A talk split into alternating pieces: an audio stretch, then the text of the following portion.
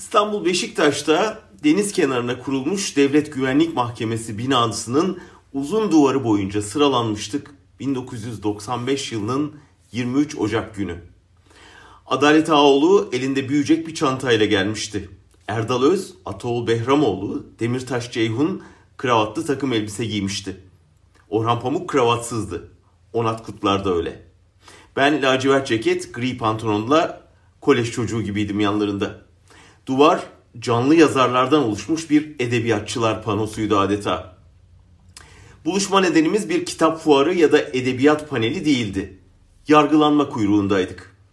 Düşünce yasakları, basın davaları, sansür artınca Can Yayın Düşünce Özgürlüğü ve Türkiye başlıklı bir kitap çıkarmıştı ve birçok yazarın yazılarını o kitapta toplamıştı.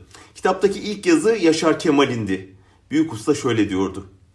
Hitler'e karşı savaşan Alman yazarlar olmasa bugün Almanlar insanlık içinde böyle başları dik dolaşamazdı. Bizim zulüm düzenine karşı savaşacak Thomas Mann'ımız, Freud'umuz, Einstein'ımız yok. İnsanlık karşısında onurumuzu, kültürümüzü koruyacak hiçbir şey yok demeye dilim varmıyor ya. Yok. Adeta bir toplam borusuydu bu. Tabi Yaşar Kemal'in yazısına dava açıldı. Bunun üzerine Şanar Yurdatopan öncülüğünde biz de imzalıyoruz kampanyası başlatıldı. Türkiye'den, dünyadan yüzlerce yazar aynı metni imzaladı. Ama zulüm de cesaret kadar inatçıydı. Hepimize dava açıldı. Hep birlikte duvar dibine dizildik.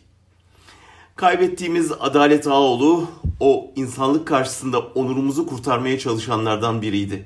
Kendisi de defalarca yargılanmış, kitapları toplatılmış, Yaşar Kemal'in söz ettiği o zulümden kendi payını almıştı.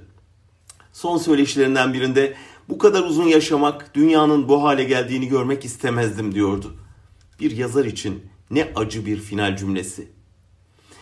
Çeyrek asır önce DGM önünde buluşan yazarların çoğu başka evrende şimdi. Adalet Ağoğlu'nu da onların yanına uğurladık. Yazı da, yazarlar da her zamankinden de yalnız bugün. İnsanlık karşısında onurumuzu kurtaracak hiçbir şeyimiz yok demeye dilimiz varmıyor ya. Yok işte.